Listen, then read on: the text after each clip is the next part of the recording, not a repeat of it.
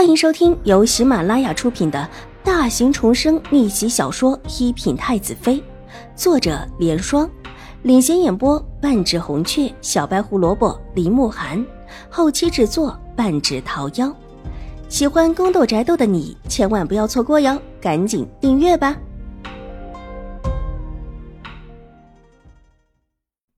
第九百零二集，刑部的人留下的虽然不多。但这会儿似乎也因为这事儿被引了过来，好几个就站在那里查验。五妹妹，你来了！柔和的声音传自不远处。邵婉如抬眸看到同样一袭轻纱为面的邵颜如，不动声色的微微一笑：“大姐好早。”两人自打昨天回来之后，其实并没有交接，但这会儿一说上话，看起来又极自然。仿佛两个人的关系真的是极佳似的。也是才来，之前想喊五妹妹的，可是怕打扰到五妹妹的休息。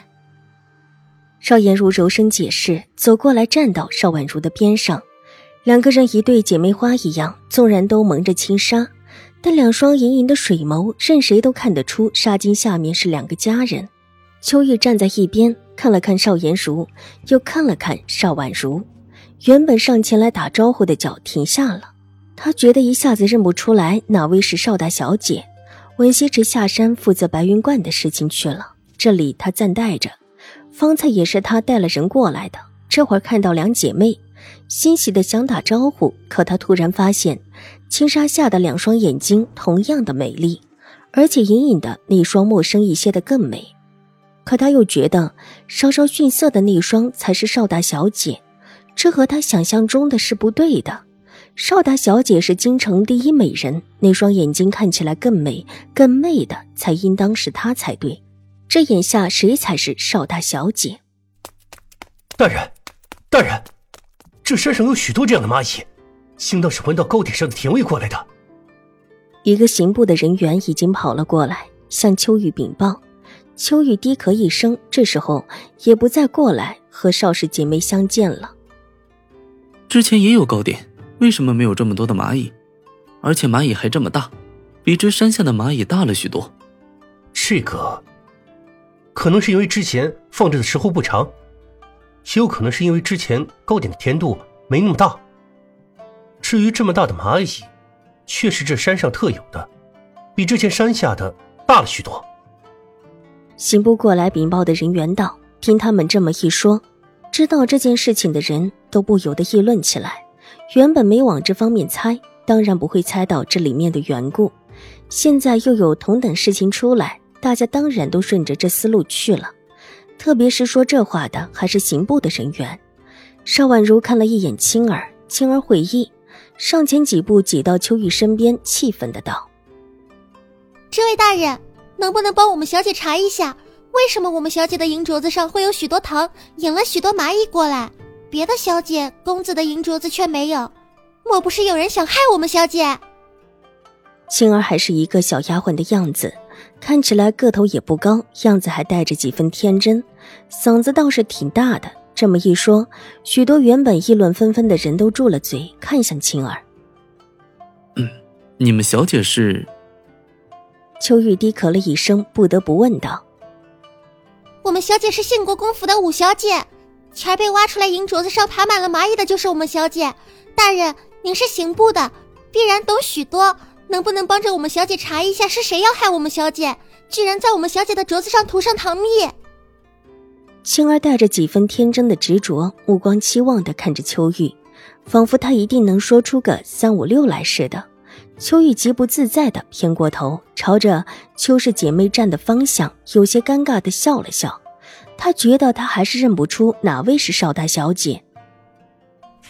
大人，青儿见他走神偏头，又叫了他一声。听他再这么一再的询问，大家的注意力都落到了秋玉的身上，希望他能够说出一个原因来。被这么多人看着，秋玉越发的不自在起来。这个可能要去贵府查上一查了。既然被埋在里面才发生的这种事情，应当是在府里的时候就被涂上了。一边是这么多人看着，另外一边又有自己心仪的家人在等答案。秋雨这个时候当然不能说不知道，只能够含糊，却不知道他已经被青儿带偏了话题，已经认定了银镯子上肯定是有蜜糖的。原来这事还是真的。许多人之前也都暗中说过，兴国公府的这位五小姐邪气的很，莫不是真的是什么煞星？都觉得要远离她。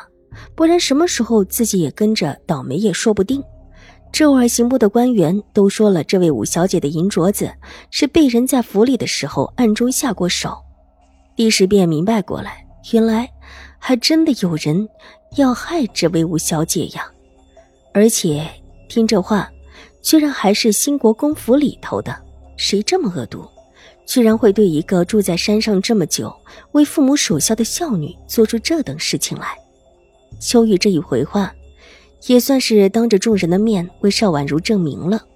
邵颜如气得发抖，目光恶狠狠地瞪着秋雨，觉得眼前这人真是笨得无药可救，居然帮着邵婉如把这事儿给澄清了。